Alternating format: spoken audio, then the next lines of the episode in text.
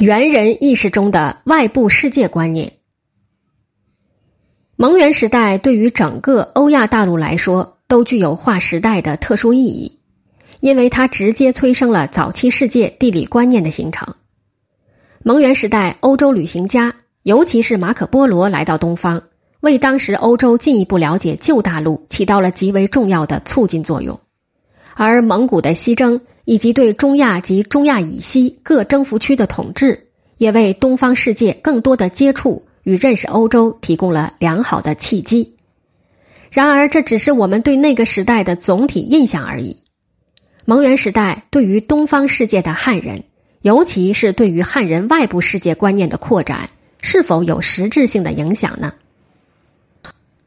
汉族士人常常为元朝地域的广阔而大发喟叹。东西即日所出入，而南北寄于炎荒悬硕之地，海虚障教，广伦不知其几万里。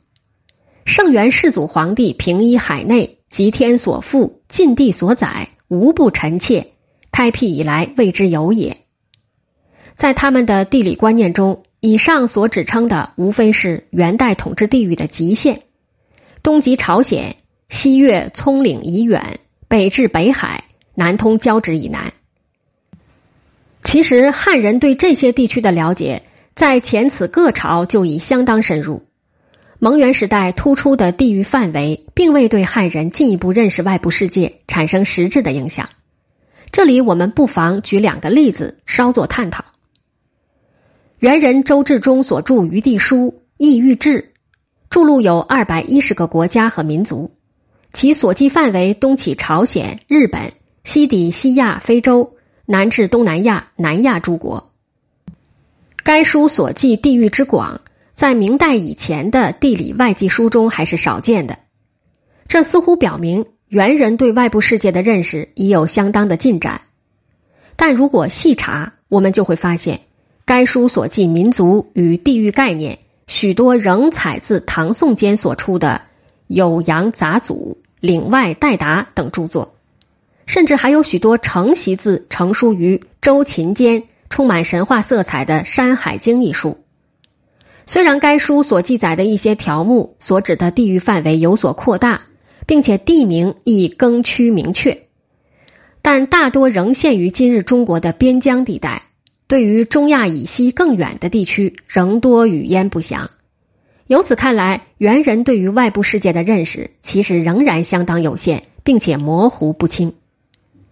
具体就蒙元时代欧亚交通的进展上来说，猿人对于欧洲的了解较之以前仍未有多大的突破。自隋代以来的汉文古籍中，“福临”一词屡屡出现。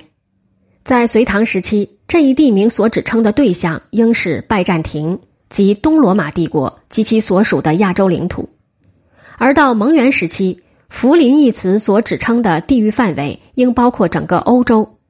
因为当时传教士东来是受到在法国的教皇所派遣的，来到元廷的欧洲教皇使者多被指为来自福林。蒙元时代的汉人对于西亚及西亚以西地区仍以福林这一旧名来笼统的称呼，例如元代来自叙利亚西部的艾薛被认为是福林人。元至正年间有所谓福郎国来献天马氏。当时许多汉人士大夫以赞、赋、颂、图等多种形式加以讴歌，但对于弗郎国，他们所知甚少，只知道献马使者凡七渡海洋、四见寒暑才来到中国。看来，在欧洲来华者屡见不鲜的蒙元时代，东方的汉人世界对于欧洲的认识仍极为有限。蒙元时代，欧亚大陆间形成的所谓世界体系。其实，更多的表现出的只是一种单向度的联系，即欧洲认识中国，而非中国认识欧洲。当然，这并非无视元人地理知识的增加。其实，蒙元时代汉人外部世界的观念是有所扩大的。例如，元代测井所北达北海，这是当时对临近北冰洋的极北地域的泛称。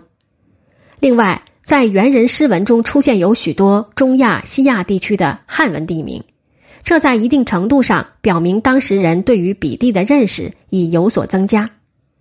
有意思的是，蒙元时代伊斯兰天文学家扎马鲁丁制造了西域仪象，其中有一种叫苦兰伊阿儿子，此即地球仪。根据原始的记载，这一地球仪其制以木为圆球，七分为水，其色为绿；三分为土地，其色白。画江河湖海脉络贯穿于其中，画作小方景以记幅员之广袤，道理之远近。这是一种很有意思的有关地球的知识，但由于当时新大陆尚未被发现，这种知识的有效性颇值得怀疑。总之，猿人对于外部世界的认知，并未因蒙元时代地域疆界的广大而得到相应的扩展。当有人在为蒙古人西征远及东欧而惊叹的时候，当有人在为中国人不能在海上进一步扩展势力而叹息的时候，我们再来反观一下猿人对于欧洲大陆本身认知的不足，是否别具思考价值呢？那么，迟滞中国人认识外部世界的原因何在呢？我们知道。推动欧洲认识中国的动因是对于财富的追求和传教的需要，而这对汉人世界来说并不存在。蒙元时代对于汉人认识外部世界来说，可能相当程度上受制于当日政治的因素。张兴朗先生在分析秦与西域交通不见于载籍的原因时认为，秦国与西域交通必繁，可无疑义。西汉初执政者，皆封配子弟，西非秦人。秦国之掌故，显能道者，以致秦国与西域之交通事迹，史无详闻也。进而推论指出，由之元王明星，蒙古人与欧洲交通事迹，汉人完全不知。可见此时期汉人客观上鲜有机会，主观上也未能创造机会，积极的投身到欧亚交流中去。当然，也许我们可以从华夏文化自身去寻求理解。华夏文化的地理知识体系本身就具有极强的解释力，例如《山海经》对外部世界的揭示，例如九州岛地域概念的出现等等。这些旧有的知识体系对外部世界的解释几乎可涵盖一切。新的地理知识有时很难内化到原有的知识框架中去，形成一种有效的新知识。这或许是迟滞中国人去进一步认识外部世界的一大可能因素吧。回到中国人对欧洲的认识上来，清初明史的修撰者们在评述利玛窦《坤舆万国全图》时，仍认为利玛窦关于欧洲的说法是荒谬莫考。然而，由于其国人充斥中土，所以其地固有之。也就是说，历晚明至清初。中国人才总算正式承认了欧洲的存在，了解到自己并非天下的中心。